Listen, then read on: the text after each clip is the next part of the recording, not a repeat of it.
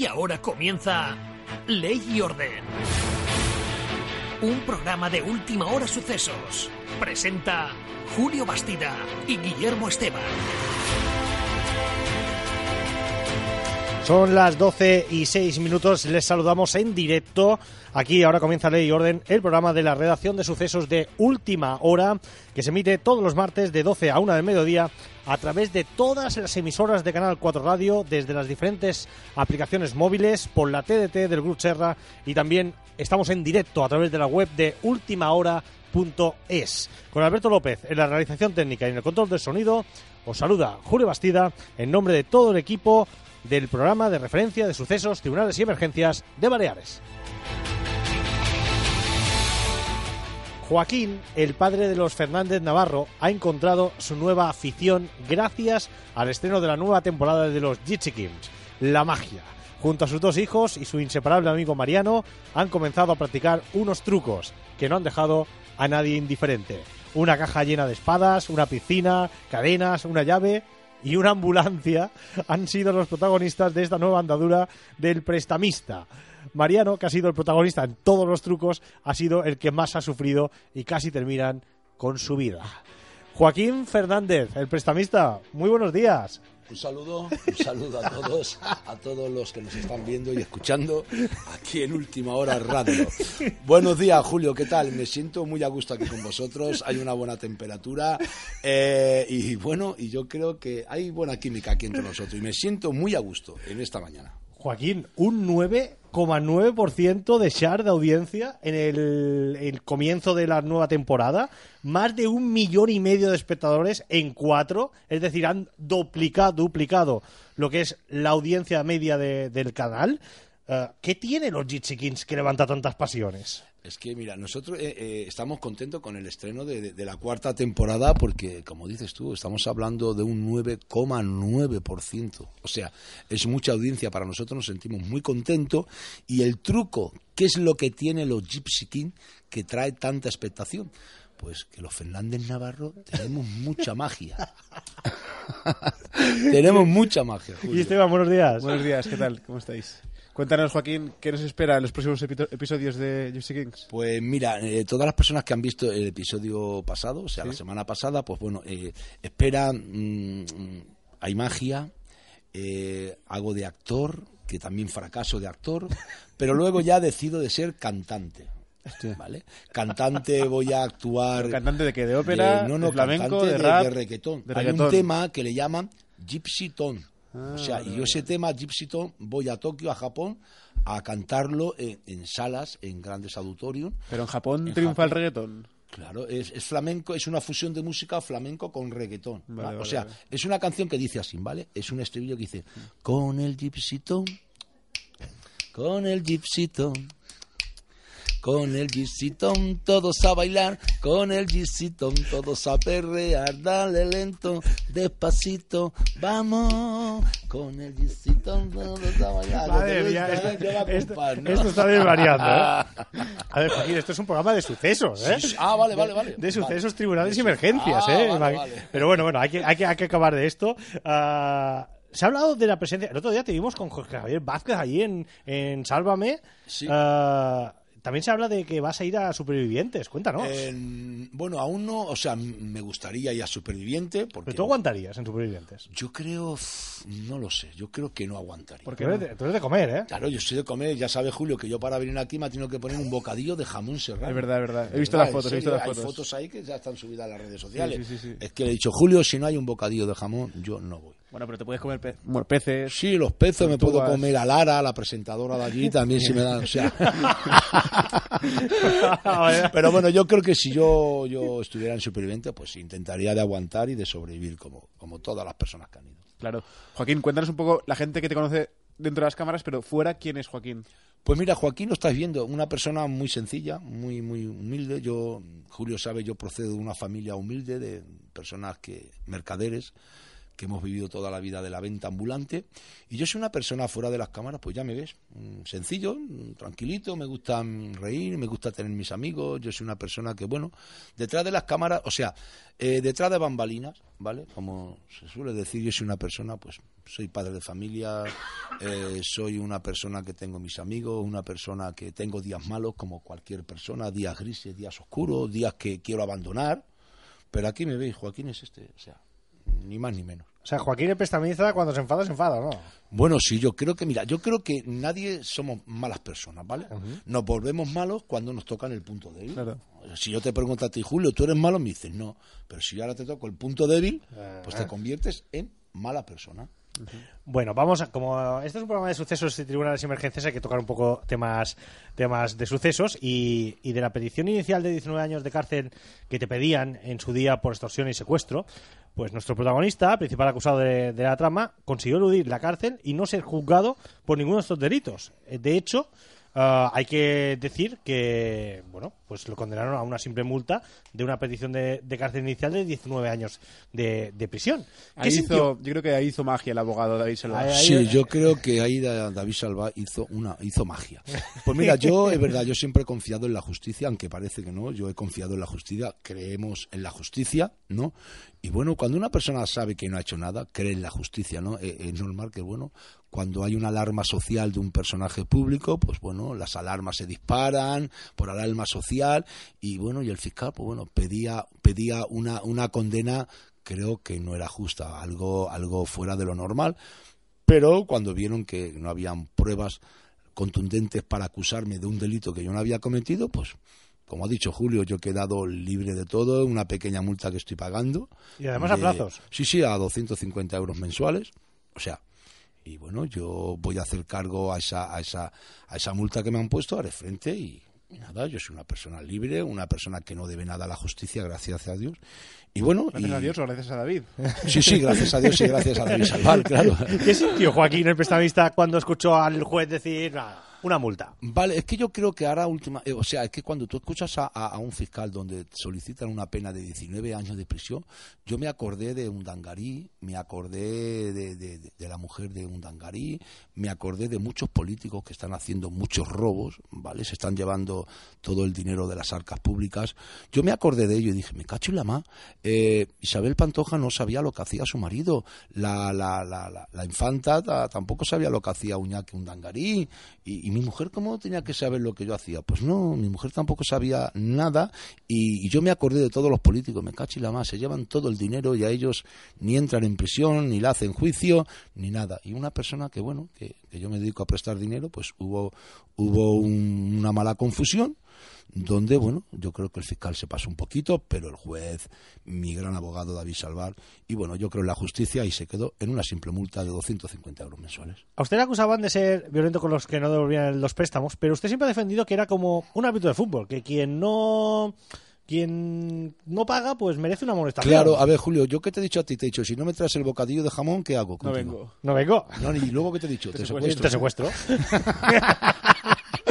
te he dicho, Julio, si no me pones el bocadillo de jamón, te secuestro. Claro. O sea, eh, yo creo que, a ver, no, yo el- mi trabajo mío es prestar dinero, ¿vale? Y bueno, y ahora ya pues intentamos no no hacerlo como lo hacíamos antes, antes no, no, yo ahora le presto dinero a mis amigos, personas que yo conozco que trabajan en el mercado, personas que no traen ningún problema, y a una persona le prestas mil euros, le cobras una comisión normal, ¿vale? Porque yo te recuerdo que los bancos creo que cuando tú utilizas el dinero plástico, La tarjeta de crédito, sí. te cobran un 4% de interés. Bueno, ha, ha llegado a mucho más, ¿eh? Ya mucho más, claro. yo Mucho estoy más. Yo, hablando- yo he visto casos Sí. del 17%. Tú ahora ¿eh? mismo metes la tarjeta y vas a sacar dinero y si quieres sacar dinero te cobran un interés un poquito y alto. Pues lo mismo, yo presto un dinero y cobro un tipo de interés a la cual, bueno, pues puedo puedo negociar con el cliente. Y es ¿Y qué pasaba, Joaquín, si no te devolvían ese, ese dinero? Sí, sí, pues lo secuestraba, claro. sí. nada, pues si no me devolvían el dinero, pues nada, pues bueno, pues, pues perdía, perdía, perdía la, la garantía que dejaba, en ese caso Claro. si era una casa, un coche, pero por eso ya he decidido no prestar dinero a personas que no conozco para no tener problemas como, bueno, en su día hubo. Yo ahora le presto a personas conocidas y nada, no tengo problema. A Julio le puedo prestar dinero, a ti, y, bueno. No, pero estos tienen- están forrados. Estos estos, tienen ¿eh? pasta, no es que Estos se- están se- forradísimos. se le nota, se le nota a esta gente Están forradísimos. Vienen de familia de bienes. Sí, estos. sí, sí, sí, sí. Ah, a ver, Joaquín, ahora vamos a poner el caso de que, venga, me tienes que dejar dinero a mí, pero yo no, no, no nos conocemos. Venga, me dejan mil euros. ¿Cuánto me vas a cobrar de interés? Vale, pues venga, Julio, yo te dejo mil euros y mensualmente me tienes que pagar un interés de 200 euros mensuales.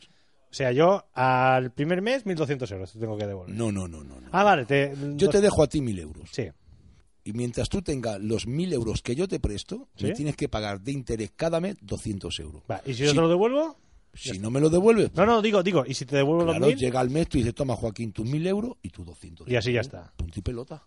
Yo no te obligo a ti a que tú me pidas mil euros. Claro, Si ¿no? tú vienes a mí es porque necesitas mil euros. Yo te pongo mis condiciones y si no te parece bien, te vas al banco, eh, hipotecas a tu quinta abuela y hipotecas a la mujer, hipotecas a quien quiere que te den el préstamo. ¿Y qué, Pues, qué cantidad, Joaquín, te solían pedir más o menos? Pues gente. eso, siempre, siempre me han pedido pues eso, entre 5.000, 10.000, pero piensa una cosa, yo siempre hacía de intermediario, Claro. ¿vale? O sea, yo nunca he puesto mi dinero. ¿vale? O sea, el dinero no es tuyo. No, yo siempre hacía de intermediario, ¿vale? ¿Qué es eso? Yo tenía que hacer de intermediario, ¿no? Y bueno, y yo ahí me llevaba una comisión, muchas veces prestaba también de mi dinero, y es un negocio como cualquier negocio más, ¿no? Yo creo que ahora, antes le llamaban usura, yo creo que ahora la usura la están legalizando, o ya... O Lo ya hacen los bancos. es que los bancos hacen usura. Mira, yo te digo una cosa. Yo he leído muchas noticias, ¿no? En periódicos y he visto en televisión que hay personas que no pueden pagar la hipoteca y ¿sabe lo que hacen? Ocupan casas. No, no, y no, ahora no, no, personas que han comprado casas y no han podido pagarla. El banco. ¿Se No, no, y han llevado a esas personas al suicidio. Se han subido a los balcones, se han tirado y se han matado. Es cierto. En serio, ¿eh? es que es verdad. Y esas- esos bancos no han sido juzgados. ¿Por qué? Porque ellos han hecho su trabajo, un trabajo legal. Esa persona no ha podido hacer frente, en vez de suicidarse han podido pagar. Pero esas personas la han llevado al suicidio. Yo no llevo a una persona al suicidio. A mí viene una persona, me pide un dinero, tómalo, que no me lo puedes pagar, pues pierdes la garantía que tú me has dado. O sea, ¿Qué garantías te solían dar más o menos? muchas veces casas que no tengan hipoteca, vehículos que, que, que superaba el- el- la, la prestación que yo le daba. Vale. Cuando pagaban se llevaban los papeles, la documentación del coche porque ellos circulaban con su coche. O sea, una cosa legal. Ahora el la, la usura creo que antes era delito, ahora no es delito. ¿Por qué no es delito? Porque también lo, lo hacen lo- lo- las grandes empresas y los bancos. Joaquín, tú eres una persona que domina muy bien el, el pueblo gitano y te queremos preguntar. Se está hablando mucho ahora de, de Poblado de Sombaña, que lo quieren desmantelar, de esta intención, y ellos no se quieren ir de, de allí, y además las barriadas no los quieren acoger. O sea, es que es una cosa que ellos se quieren quedar y los barrios no los quieren acoger. Ah, ¿Tú crees que... ¿cómo, cómo ves esta situación? ¿Crees que se tendrían que quedar allí porque ellos quieren quedar allí? A ver, yo, yo, yo, es que yo pienso, claro que tenían que dejarlos a estas personas allí. Piensa que estas personas llevan 50 años viviendo allí. Todas esas personas no pueden ir ahora y empezar a, a sacarla de, de- de donde se han criado. De su hogar. De su hogar, es sus casas, ¿vale? Porque yo te digo una cosa, aunque yo tenga una chabola, aunque yo tenga una chabola donde llueva y me entren goteras por el techo, es mi casa, es mi hogar. Tú puedes tener una mansión, yo puedo tener una chabola, pero es mi chabola, es mi casa. Tú no eres quien para venir ahora y echarme después de 50 años. ¿Vale? ¿Por qué? Porque hay entre familias que, hayan- que hay- que estén haciendo cosas indebidas, pero hay demás familias que son honrados. Personas que se dedican a la chatarra, a los mercados, que tienen sus tiendas, sus negocios. Pues no, yo creo que no. Yo, yo creo que me sienta mal de verdad que tengan que echar a estas familias de, de, de. Llevan 50 años ahí viviendo. ¿Ahora qué, qué van a hacer? ¿Van a sacar a toda esa familia y, y, y dónde? ¿Las llevan a un sitio, a otro sitio? Los quieren meter en Songoleu, La Soledad, sea, eh, ya entonces, bastante, barriadas entonces, castigadas. Exacto, o sea, Songoleo es un barrio conflictivo, lo sabemos todos, no hace falta que, que- que la soledad son barrios conflictivos. Pues lo que no está bien que digan, venga, vamos a sacar a esta gente y vamos a meterlo en los barrios, o sea, mm, se- será barrios más conflictivos, Más conflictivos aún, todavía. Porque en Songoleo personas de color, gitanos, colombianos, chinos y, y ahora más gitanos, pues o sea, van, van a crear un barrio con más conflicto. Más conflictos todavía. O sea, entonces, por favor, yo desde aquí diría que no, no saquen a esas familias de ahí. Yo creo que ahora es hora de recordar también lo que pasó en 2011, aquella batalla que hubo, aquella batalla campal. Ustedes se acordarán, ah, oyentes y espectadores, que hubo entre negros y, y gitanos. Fue terrible. Eh, estuvo la UIP aquí, la, las unidades de intervención policial, durante muchos días. Um, cargas policiales, destrozaron coches, bueno, un desastre total. Y en aquel momento, me acuerdo que estaba, eh, si no me he equivocado, era eh, Navarro, la- el regidor de eh, policía. sí, sí. Guillermo Navarro era el regidor de policía. el- La bomba era- Navarro. Sí, sí. La bomba Navarro era Navarro, poli- el policía, había muchos nervios en la calle y surgió Joaquín el prestamista. Joaquín mm, tomó la batuta por allí el toro por los cuernos y tranquilizó a la, a- a la gente. ¿Cómo recuerdas aquel, aquellos momentos? Bueno, aquellos momentos los recuerdo porque es que yo estaba en Sevilla, estaba en un concierto, eh, o sea, un día, un día después tenía un concierto y cuando contactaron conmigo y me explicaron todo lo que estaba pasando en el barrio, pues yo automáticamente, rápidamente me fui al aeropuerto, cogí un vuelo, llegué a, a- a Mallorca y yo recuerdo, o sea, que mis hijos me dijeron, aquí está el barrio revuelto, no te vayas tensión, a meter ¿eh? en esto, hay mucha tensión, ¿no? Entonces, claro, pues bueno, el regidor de Seguridad Ciudadana, el señor Navarro, en, por aquel entonces, pues bueno, eh, nos explicaron el caso, tuvimos una reunión allí en el en, la, en el centro de la, de la policía local allí en Son En el Casal de Barrio, En el Casal aquel, de Barrio, sí, sí. estuvimos allí. Y bueno, y, y yo veía que bueno, que la situación es verdad, se, se, se iba de las manos, porque las personas, estas personas pues tomaron la barriada destrozando vehículos, tiendas, porque es verdad, la violencia no está justificada, ¿no? La violencia no la puede justificar con nada. Y bueno, y tuve, tomé la decisión mm, de bueno, de ponerme frente a toda esa reyerta, a todo ese revuelo.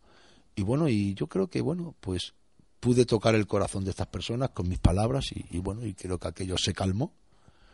Y bueno, y, y esperemos que nunca más vuelva ¿Y tienes buena relación con, con sí, la comunidad sí, africana? Yo tengo, tengo muy buena relación con la comunidad africana. Yo cuando paso por mi barrio, porque según leo es mi barrio, mi barrio sea conflictivo o no sea conflictivo, es mi barrio. Ahí está el primo. ¿Me entiendes? Claro, sí, sí, ahí está primo de los juzgados. O sea, en mi barrio, y yo paso y yo cada vez que veo a gente de la comunidad africana conmigo, estupendo, me paran, me hablan, saludo.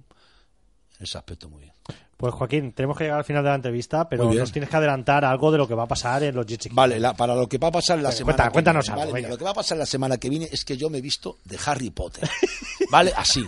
Me he visto de Harry Potter con un gorrito, Mariano también se viste de Harry Potter con una varita y empieza la magia. O sea, trucos donde desaparecen personas, donde Mariano desaparece y luego aparece en otro sitio, donde mm, tiran, lanzan cuchillos y yo lo voy esquivando. O sea, no os perdáis, por favor, este viernes a las 22.30 en 4 de Mediaset, otra vez el gran reality, los Gypsy Kings.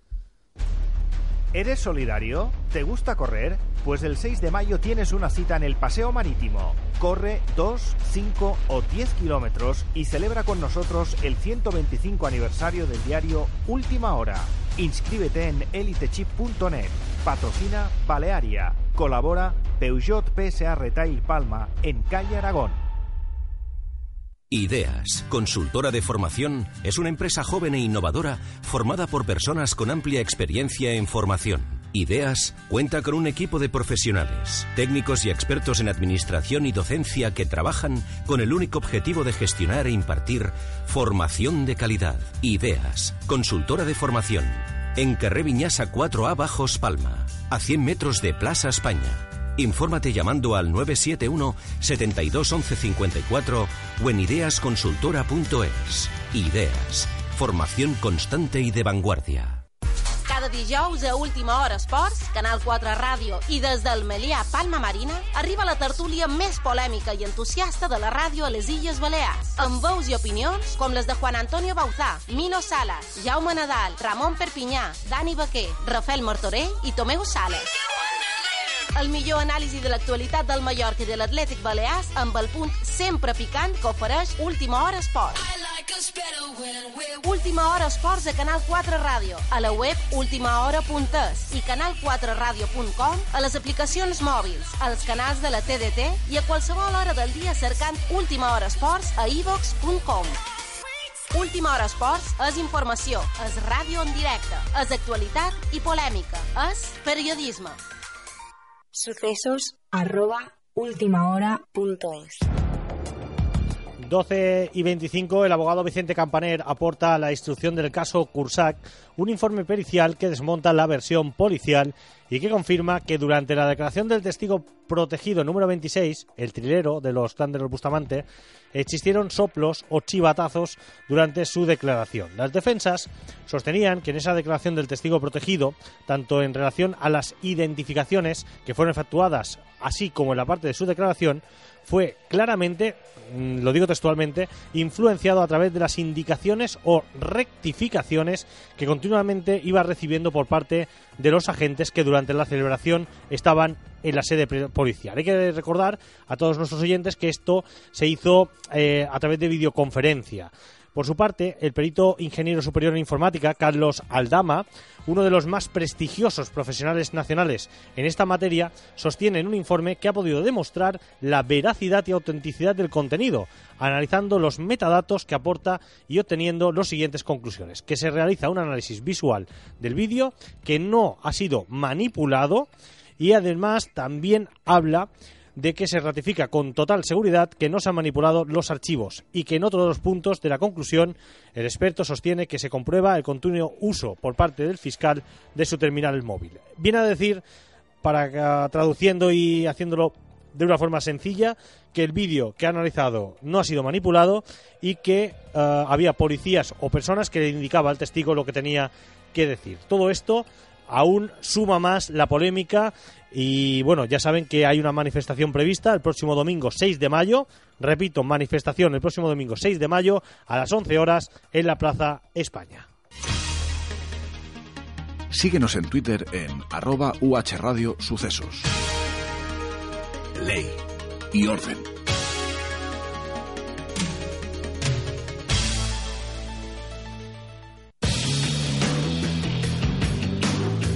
Seguimos en directo, tiempo ahora en nuestra sección semanal de seguridad vial que nos llega de la mano de Centros Medics Cánovas, nuestro centro homologado por la Dirección General de Tráfico, la DGT, donde todos los conductores podemos renovar nuestros carnets de conducir y obtener nuestro certificado médico en tan solo 20 minutos. Certificados para carnet de conducir, licencia de armas, embarcaciones, deportistas, animales potencialmente peligrosos. Yo ya te he enviado dos o tres de animales potencialmente peligrosos que tenían que sacarse el permiso y el certificado ya los tienes allí. Torre de grúas, seguridad privada, oposiciones, Center Medic Canvas los encontrarás en la rotonda de Sommoix a Palma, a Sescorchedo también en Palma, Las Palmeras Palmanova, a Spar de Manacor y en el centro comercial al Campo Mallorca en Marrachí, que está, ya saben, allí junto al Leroy Merlin y al Decathlon y que este último todos los días abierto, incluso los sábados hasta las 21.30 horas.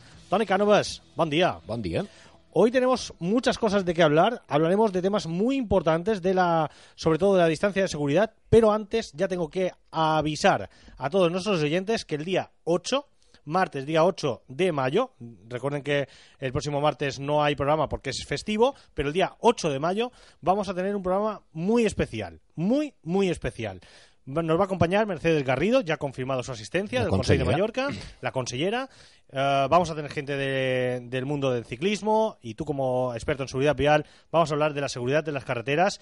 Creo que este debate era bien necesario que una emisora de radio lo, lo hiciera. Sí, que lo hagamos además sin prisas porque es un tema que hay que meter dinero y seguridad en las carreteras. No pot ser, Julio. Estamos en una situación en la que, como dije, hay elecciones en un año y que todos los partidos, ojalá, mm, prometan arreglar las carreteras de doble sentido porque es una laca lo que está ocurriendo con los ciclos en Mallorca. Pues vamos a entrar en materia. Distancia de seguridad. Pregunta que todo el mundo se pregunta y que todo el mundo se hace. Yo voy con el coche por la autopista. ¿Cuánto tiempo o cuántos metros tengo que tener al coche de delante? Sí, eso es algo que no es un tema menor, Julio, lo decíamos fuera de micro, fuera de, de- de- ahí fuera de los micrófonos, y es que la distancia de seguridad no es unos metros determinados. Dependerá de la velocidad, dependerá si llueve. Pero hay una fórmula, y eso sale en los exámenes de conducir, que es que hay que mantener un mínimo de tres segundos con el que va delante. ¿Eso cómo funciona? Tú vas detrás de la autopista, mejor vas a 90 o a 100 para autopista, entonces si tú no tienes claro cómo, cómo tienes que ir, cuando la parte posterior del vehículo esté a la altura de una señal o de un pequeño objeto, tú empiezas a contar los tres segundos que decimos. Pero cuidado, que no hay que empezar por uno, dos, tres, que eso serían dos segundos. Hay que decir y uno, y dos, y tres. Entonces tú sabrás si vas bien. El 80% cree que va bien y normalmente mantienen entre 1 y 2 segundos. No, no, son 3 como mínimo. Además, eh, el, Reglamento General de Circulación lo establece. En caso de lluvia, en caso de que no te encuentres muy fino, que el coche tenga 5 años o más o tal, aumenta un segundo más, que sean 4 mínimo. Eso es uno de los problemas principales fuera de poblado, porque si tú en poblado te pega alguien por detrás, lo típico que decimos españoles, tiene la culpa él. Bueno, bueno, pero es que si van a 30 por hora no te matan. Pero es que si te pegan fuerte cuando vas a 90 o 100 con una frenada brusca, aparte de víctimas mortales, hay lesiones cervicales en la columna. Todo toda la vida. Por eso, fuera de poblado tenemos que mantener siempre esa distancia de 3 segundos, que por cierto, y ante un frenazo brusco, tener mucho a mano el triangulito, que son las luces de emergencia, porque así llamas la atención al de atrás que te puede matar. Muy importante. Las tres cosas que más evitan accidentes en un coche es el freno, por supuesto, ¿eh? la señalización de emergencia, curiosamente, fuera de poblado, pum, que lo pongas y cuando ves que el de atrás se ha dado cuenta, ya lo puedes quitar. Esto Y pasa el mucho- claxon. Esto pasa mucho en las autopistas. supuesto, cuando ves que alguien va a frenar o que hay un atasco, la gente pone los intermitentes para decirle de atrás. Cada "Oye, vez más, Sí. porque eh, piensa esto, muchos no lo ponen, dicen, bueno, que espabile el de atrás, no, pero es que si va a 100 por hora y tú frenas y el de atrás va despistado, te, va a meter un matar. viaje, te va a meter un viaje que- Por eso, las luces de emergencia, el triangulito rojo que está en el salpicadero o en el volante, es básico que lo tengamos a mano. Tony, esto de los tres segundos no lo cumple nadie, ¿eh? Bueno, yo procuro y... Bueno, y ver, tú eres de- una excepción. Tú eres, No, una excepción. Tú eres de estos que vas por la autopista, por tal, tú no pasas ni un. No, pero, lo que quiero no decir es que, por ejemplo, profesores de autoescuela, tiempo atrás los exámenes es más fácil. Los profesores de autoescuela están enseñando esto y lo que pasa es que luego cuando tenemos el carnet, luego ya depende de cada persona lo que hará después. Se olvida. Se olvida. Y el estrés hace que vayamos chupando rueda, que no, no, que tenemos que conducir pasando gusto de conducir. Y para eso, si mantienes, aparte, si lo haces tres o cuatro veces, te acostumbras y dices, ostras. Y, muchos dicen, no, es que si, si mantengo la distancia me adelantan. Bueno, pues que adelante, pero es que si vas sin mantener la distancia, es cuestión de tiempo que puedas tener un accidente grave. Y la pregunta que también todo el mundo se hace. A ver, yo voy por la autopista, voy a 120 por el carril de la izquierda, voy adelantando y tengo al típico tío que se me pega con el morro detrás, que te va embistiendo. ¿Qué hay que hacer? Es una pregunta de examen, ¿eh? Muchos dicen, ah, pues toco el freno. No, hombre, no le frenes, que igual te pegan. Precisamente cuando tú ves que viene alguien chupando rueda, lo dije antes, en vez de tres segundos, cuatro. Aumenta un poco con el delante, porque si vas chupando rueda y el delante luego al cabo de un kilómetro frena brusco, Te lo vas a comer el de atrás, tú. te vas a comer el de atrás tú. Por tanto, cuando veáis a alguien que viene chupando rueda y voy detrás de un vehículo, en vez de tres segundos mínimo, aumento un segundo o dos más, de forma que si luego el que va adelante frena, tenga más metros para que el de atrás no me pegue. Es curioso, ¿eh? Muchos hubiesen dicho, corro más. No, no, no, hay que, Hay que aumentar la aumentar la distancia de seguridad con el que y nos separamos, nos lo dejamos pasar. Por supuesto. A los locos estos hay que dejarlos pasar. Sí, no, además, no, ni, ni insultarle, ni hacer gestos, que eso está sancionado porque puede ser una situación.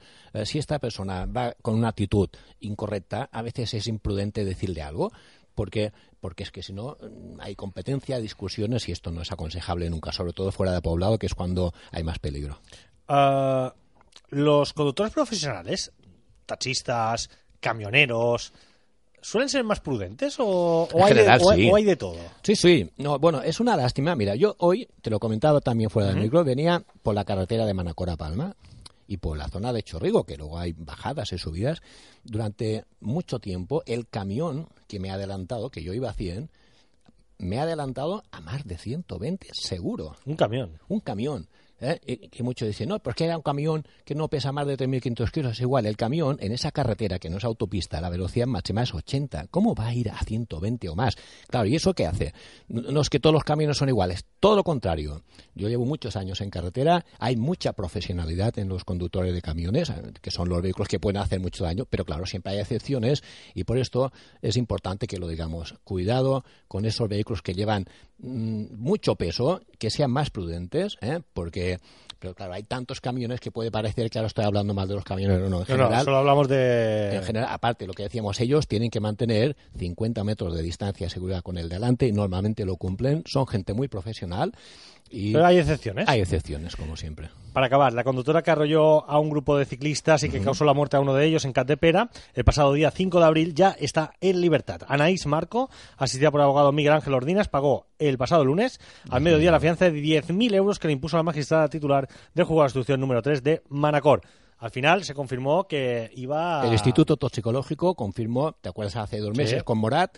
Que la primera prueba a veces es no tan técnica, la segunda confirma y se ha confirmado el positivo en drogas de esa conductora, por tanto... de drogas y de alcohol. Iba... Ya, Madre y mía. esto es realmente patético. No nos tenemos que olvidar que en este caso hay que castigar, no queda otra, precisamente para ella, para que no lo haga más y para que no mate a nadie más. ¿eh? Pues es una tragedia lo que pasó con positivo de drogas y alcohol, claro. Pues Tony Canovas, gracias. Nos vemos dentro de 15, 15 días, días. en el especial ah, debate que vamos a mantener de carreteras con la consellera Mercedes Garrido, que va a estar aquí en estos estudios de última hora a través de todas las emisoras de Canal 4. Tony, gracias. Gracias. ¿Estás pensando en renovar el carnet de conducir o necesitas un certificado médico de cualquier tipo? Ahora puedes hacerlo en los centros del Club Cánovas y en solo 20 minutos. Nos encontrarás en Rotonda de Sommoix, abierto los sábados por la mañana, en Sescorxadó, Palmanova, Espar Manacor y en el Centro Comercial Alcampo Mallorca, abierto todo el día de lunes a sábado. En nuestros centros, los conductores profesionales del carnet C y D, camión y bus tienen un descuento de 10 euros del precio final y un botiquín de bolsillo de regalo. Posibilidad de cita previa. Llama al 971 60 40 56 o entra en groupcanovas.es. Ideas, consultora de formación, es una empresa joven e innovadora formada por personas con amplia experiencia en formación. Ideas cuenta con un equipo de profesionales, técnicos y expertos en administración y docencia que trabajan con el único objetivo de gestionar e impartir formación de calidad. Ideas, consultora de formación.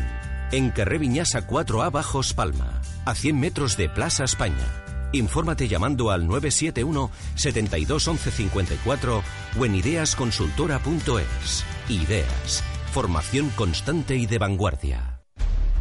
¿Eres solidario? ¿Te gusta correr? Pues el 6 de mayo tienes una cita en el Paseo Marítimo. Corre 2, 5 o 10 kilómetros y celebra con nosotros el 125 aniversario del diario Última Hora. Inscríbete en elitechip.net. Patrocina Balearia. Colabora Peugeot PSA Retail Palma en calle Aragón. En Twitter, arroba UH Radio Sucesos.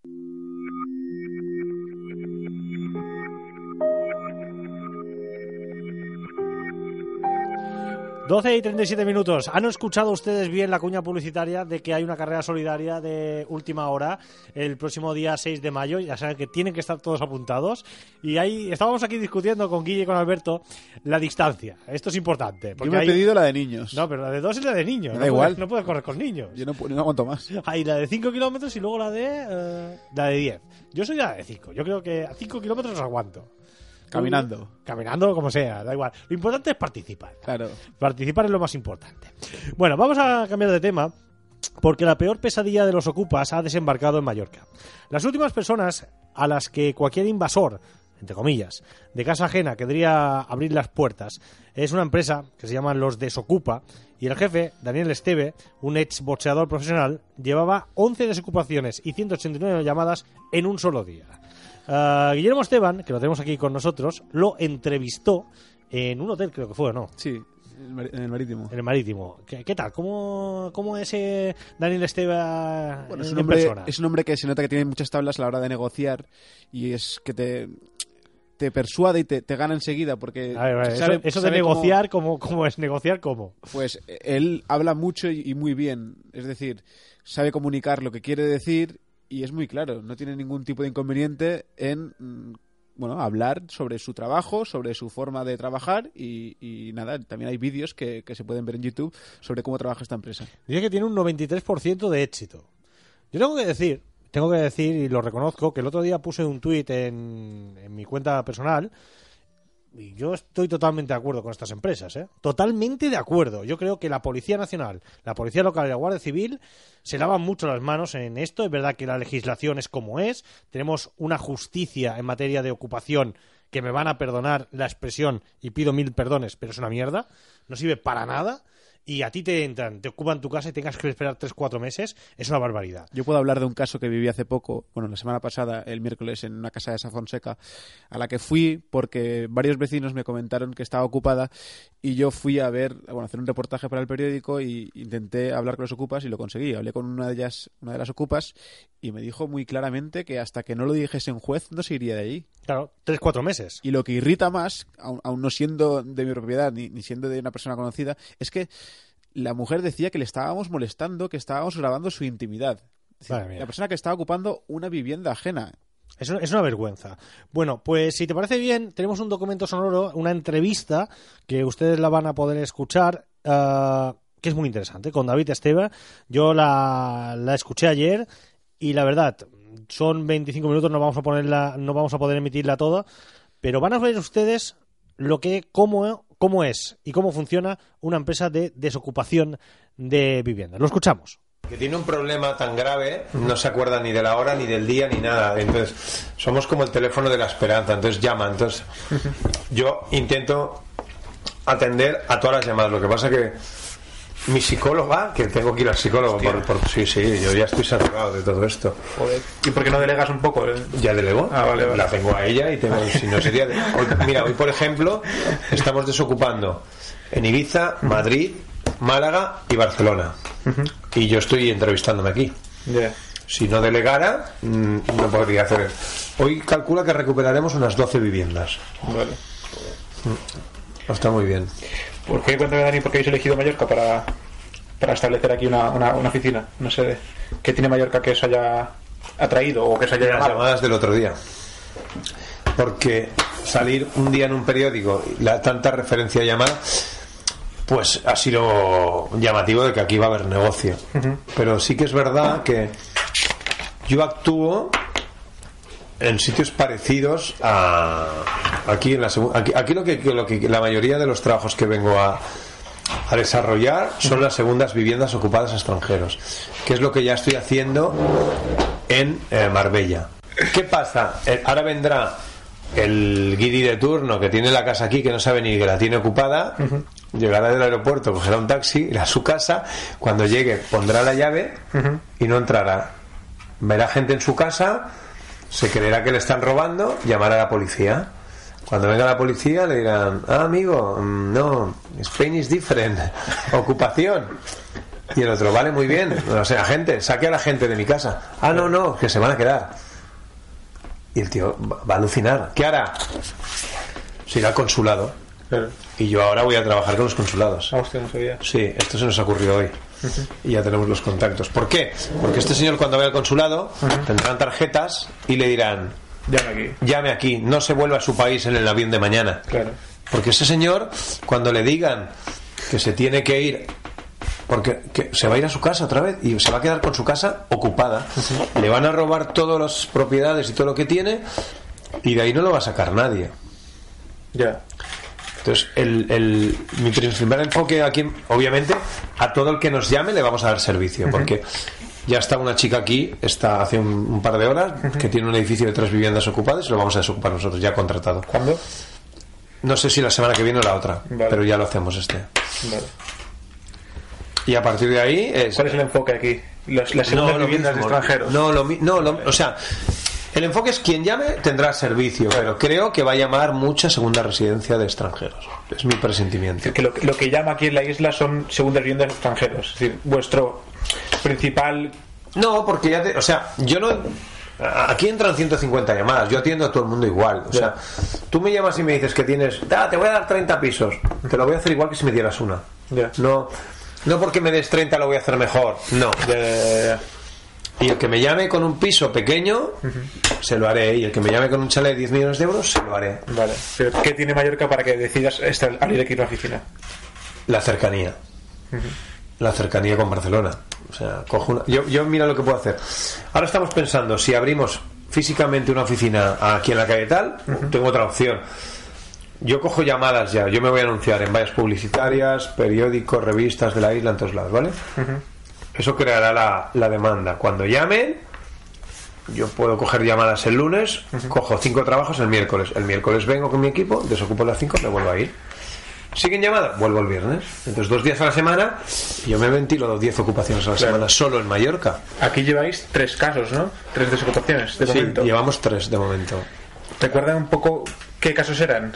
Como lo que, lo que te acuerdes. Sé que es poco porque has trabajado mucho por toda España, pero los casos que tuviste aquí, ¿cuál, es- cuál era el prototipo de, de vivienda No, aquí? uno era un local, uno era un chalet por un tío que no era ocupa ocupa, sino que era se había aprovechado de la del buen rollo de un vecino, de un compañero de trabajo, o sea, yo te dejo, Dani, no tengo, digo, toma las llaves de mi casa, estate una temporada y luego te sales. No, no, y no me salgo. Y puteo a esa familia. Vale, Y luego un chalet. vale, Ha habido con uno de cada. vale. Eh, habéis tenido varias denuncias, lo- los en los vídeos y tal. Sí. Son todas archivadas, ¿no? Todas absueltas, no archivadas, Vale. absueltos. Se ha celebrado el juicio y obviamente han visto que no hemos hecho nada. ¿Qué tipo de denuncias eran? La- Lo normal que te denuncian ¿no? amenazas y coacciones. Vale. ¿Por qué? Porque se siente amenazado. el el- el- o sea, yo voy a la puerta. hubo el caso aquel tan estrambótico del que me acusaban de haber matado a un bebé, el del embarazo, cuando ni siquiera abrió la puerta. y la tía, eh, ella misma declara en comisaría que cuando picamos a la puerta eran dos personas. Luego dice que habían diez, no cabían ni en la escalera diez. O sea, yo envío equipos de dos. Ah, bueno, depende del caso, imagino. Claro, entonces este era un caso muy fácil porque la propiedad, que yo no lo aconsejo, dijo que se salgan, les ofrezco 3.000 euros. Digo, tío, no hagas eso porque hoy es mi casa. Entonces, y vamos a hacer una oferta muy buena. No necesitas llevar a 10 personas para eso. Ya, ya, ya. 10 personas las llevo cuando voy a sacar un narcopiso con gitanos o con moros. O con- entonces hay que llevar cuidado. Para comunicar una oferta, yo llevo dos. Es que no se aguantaba la historia por ningún lado. Entonces, llegamos, picamos, la tipa se asomó. "Oh, abre la puerta, sabemos que está dentro, por favor. Tenemos una oferta a la propiedad. No abrió. Dejamos. Cuando no abren, ¿qué pasa? Porque yo ayer, ahora te una cosa no- que ayer hice un reportaje sobre esto que Cuando no abren, pero ahora te contaré. cuando no abren, lo único que pasa es esto. Dejo esto en la puerta. Y me voy. Vale. Cuando no abren, yo no monto guardia. ¿Y si no te llaman? Se vuelve en otro horario. Y se vuelve en otro horario. ¿Y si te acabo. y si te puedo volver a abrir? Al final, abren. Ah, vale. Vale, vale, vale. De momento he conseguido que me abran todas las puertas. Ahora, cuando no abren, Sí. yo dejo esto y me voy. ¿Qué pasa? Fíjate, la tipa esta. Se llamó.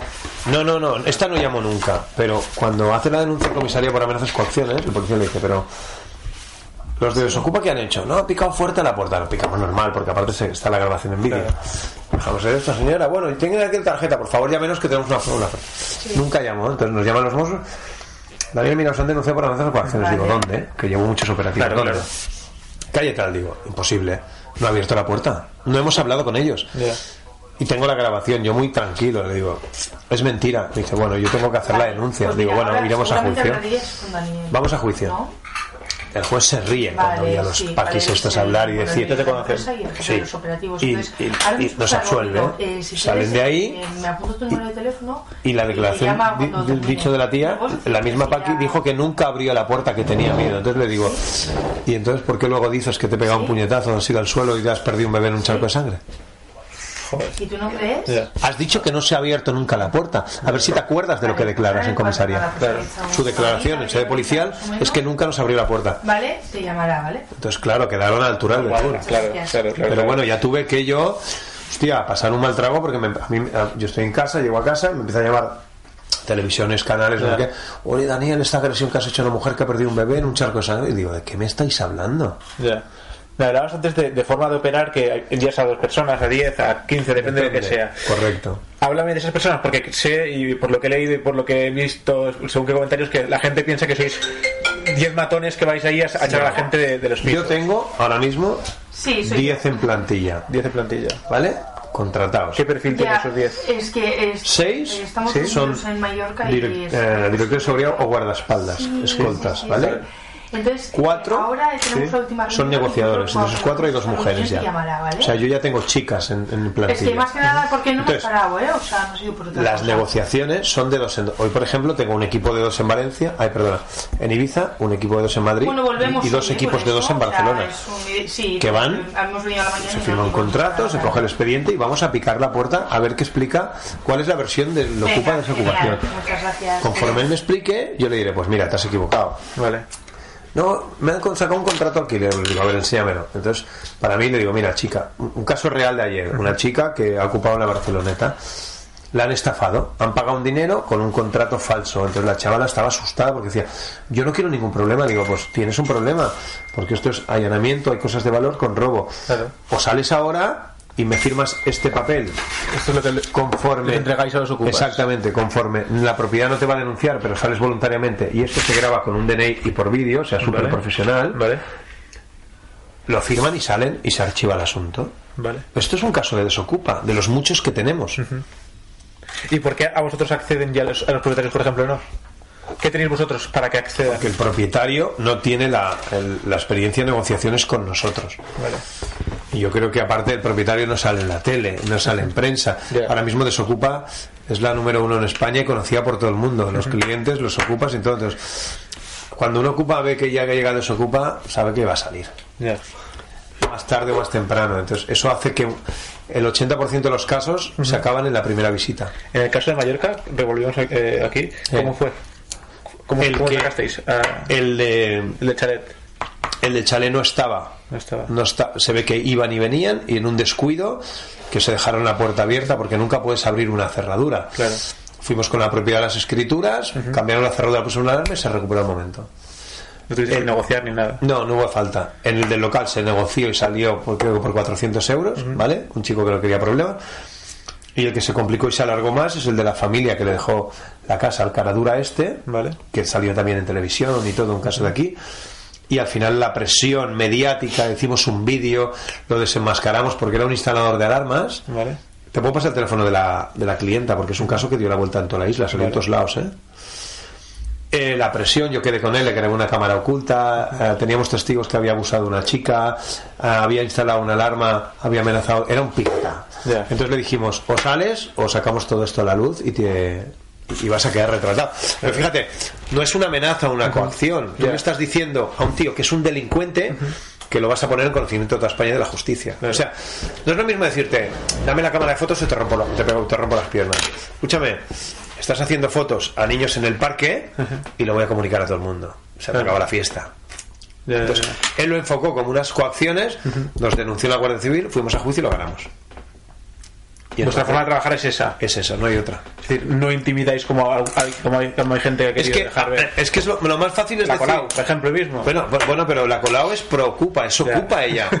Eh, eh, si la Colau, fíjate, Ada Colau sale haciendo un tuit diciendo que la empresa desocupa, le ha pegado una embarazada, le ha dejado un charco de sangre, cuando sabe que es mentira, ¿qué no va a hacer esta mujer?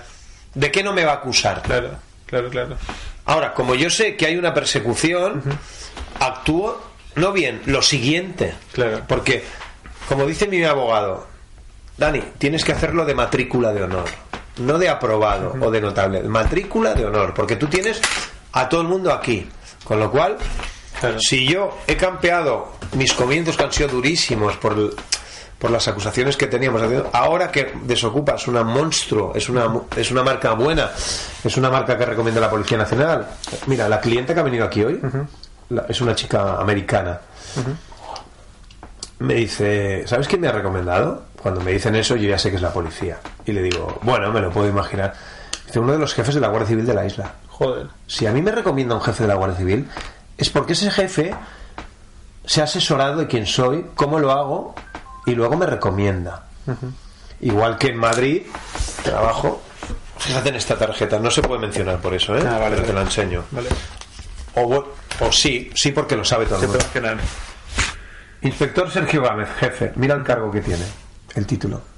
Coordinador de El Policía Nacional. Te recomienda. El Policía Nacional, al cargo del tema de la ocupación en Madrid, me llamó a mí para pedirme ayuda. Joder. Fui a su despacho, me dio su tarjeta. ¿Sabes lo que me dijo? ¿Qué dijo? Daniel, lo estás haciendo muy bien. Te he investigado. Digo, obvio. Me dice, porque me llamó porque oyó que iba a ampliar negocio en Madrid y entonces me quería hablar conmigo. Y le dije, mire, inspector, lo hago así, así. Y me dice, eres listo, ¿eh? Me dice, muy bien, si tú actúas así en Madrid, cuenta con mi apoyo. Ahora, el día que te salgas de la línea, yo mismo te pondré las esposas. Hostia. Se lo agradecí mucho porque claro. en Madrid tengo cobertura total. Y esta tarjeta la saco siempre. Claro. El día que yo me equivoque, no va a dar la cara por mí el inspector jefe al cargo de todas las viviendas ocupadas de Madrid. Este señor sabe que cuando desocupa una vivienda ocupada se acaba el problema en una visita. Ahora que hablabas, ahora me decías que sois un monstruo, ¿qué caras les quedan a los ocupas cuando os ven? ¿Cómo, cómo reaccionan? Hostia, los de la tele, María, no sé qué. Mira por la mirilla, no, tía, están aquí. El desocupas, el no sé qué. Se cagan. Pero, caballero, ¿puede abrir la puerta, por favor? ¿Quieren entrar? No, no, la ley no me lo permite, yo me quedo aquí, que créame que sé lo que hago. O sea, sabemos lo que hacemos. ¿Por qué? Porque tú entras de buena fe, aparece la policía en ese momento y me pilla dentro de la- tu casa. Imagínate que eres el ocupa, tomando un café y me dices, acaban de entrar a la fuerza y me han amenazado. Yo voy detenido al momento. Ahora, tú me dejas entrar, yo tengo un tío detrás que está grabando con un boli grabador, eso no lo pongas por si no o unas gafas grabadoras, donde no, no, no entramos, caballero, pero muy amable, gracias, yo me tengo que quedar aquí. Si cuando me voy la visita acaba bien, ese tío luego me denuncia, no, me llama el policía. Oye, el ocupa dice que entraste. Ah, entré, ¿no? Pues toma, toma la grabación. Por eso no tengo condenas. ¿Qué te iba a decir? Eh, tú, me acuerdo cuando hablamos por teléfono que me dijisteis que nunca desalojabais. No, yo hago control de acceso o negociación. O sea, yo llego a acuerdos para que el ocupa salga voluntariamente. ¿Y cuál es la diferencia entre controlar acceso o negociar con desalojar? Desalojar es entrar y sacar. Sí. Yo no. Yo espero que salgan y si no hay acuerdo, no le dejaré acceder otra vez. Vale, vale, vale, vale. Sí. Pero vamos, que acaban saliendo generalmente. Vale. Todos. Imagínate, vosotros dos vivís en este piso. Yo te pico la puerta. Oye, chicos. No, no, de aquí solo me saca un juez. Esto es ilegal. Ayer, ahora te contaré algo que pasó ayer Espera. que alucinas. Esto es ilegal. Voy a llamar a la policía. Llama. Digo, ¿qué te piensas? ¿Que me voy a ir corriendo? Me voy a quedar aquí a darle una tarjeta cuando venga. Llega la policía. Hola, gente, buenos días. No, mira, se desocupa la tele. Digo, ¿qué, ¿qué le quería decir a la policía? Oiga, que esta gente... ¿Esta gente qué? ¿Qué le han hecho? No, me está diciendo... Bueno, pues usted quédese dentro el tiempo que quiera. Cuando salga, no le dejarán entrar. Eso es ilegal. Y el policía sonriendo le dice, vaya usted a un juzgado. Y entonces le digo, ¿qué campeón? ¿Negociamos o no? No se negocia, no te lo crees. Tú te quedas dentro y tu compi baja a la calle a hacer algo y ve dos tipos en la puerta. Y no le dejan pasar. No, no, le dejan salir. Buenas tardes, buenas tardes. Pero con el... Vuelves. Hola, caballero, ¿dónde va? ¿Cómo dónde voy? A mi casa. ¿Qué casa? ¿Usted quién es? No, yo... No, usted no vive aquí. Esto es para propietarios... Pero fíjate. Si el... Déjame, es que hago siempre dibujitos y me cargo las hojas. Gracias. Si yo... Esta es la finca, la puerta de la calle, ¿vale? Tú estás de. Sí.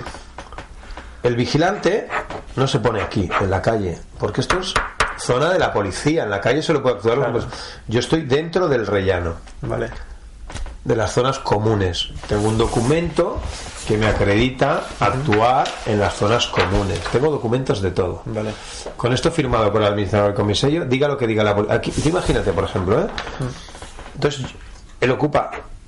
Ah, déjame entrar. No, no entras, tío. ¿Por qué? Porque no es ni propietario ni inquilino. Y la comunidad, que es una propiedad privada, me autoriza a una empresa que soy director de seguridad, o sea, no lo hace un particular.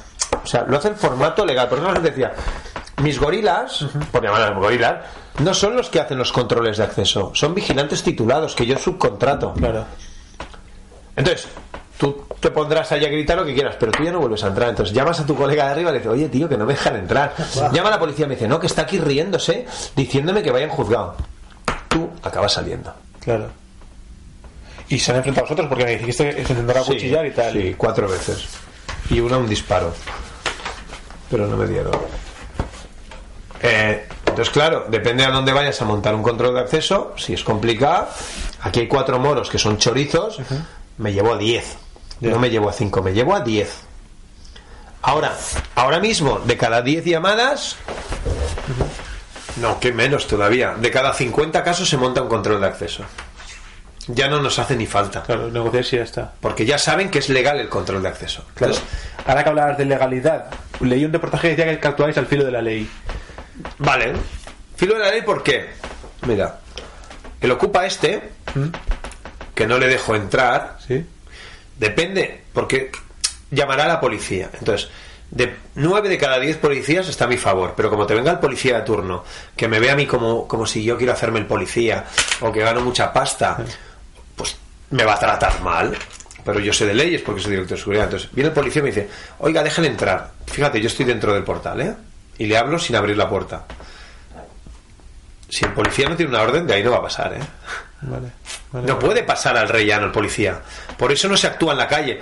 Si yo hago esta gestión en la calle, me puede detener. Vale. Porque es usurpación de un cargo público. Vale, vale. No lo haré nunca, como te digo.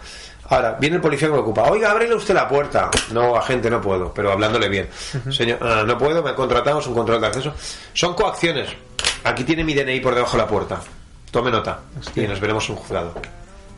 Pero yo he recuperado esa posesión. Ahí lo tienen, esa brillante entrevista del compañero Guillermo Esteban a los Desocupa, esta empresa que se encarga a sacar fuera, a patadas, entre comillas, a los ocupantes, a los amigos de lo, de lo ajeno. Gracias por su atención. Recuerden que el próximo martes no hay programa porque es festivo, pero que el día 8 vendremos y con un programa muy especial, el debate sobre la seguridad en las carreteras de Mallorca. Gracias a todos. Hasta dentro de 15 días. Sean felices.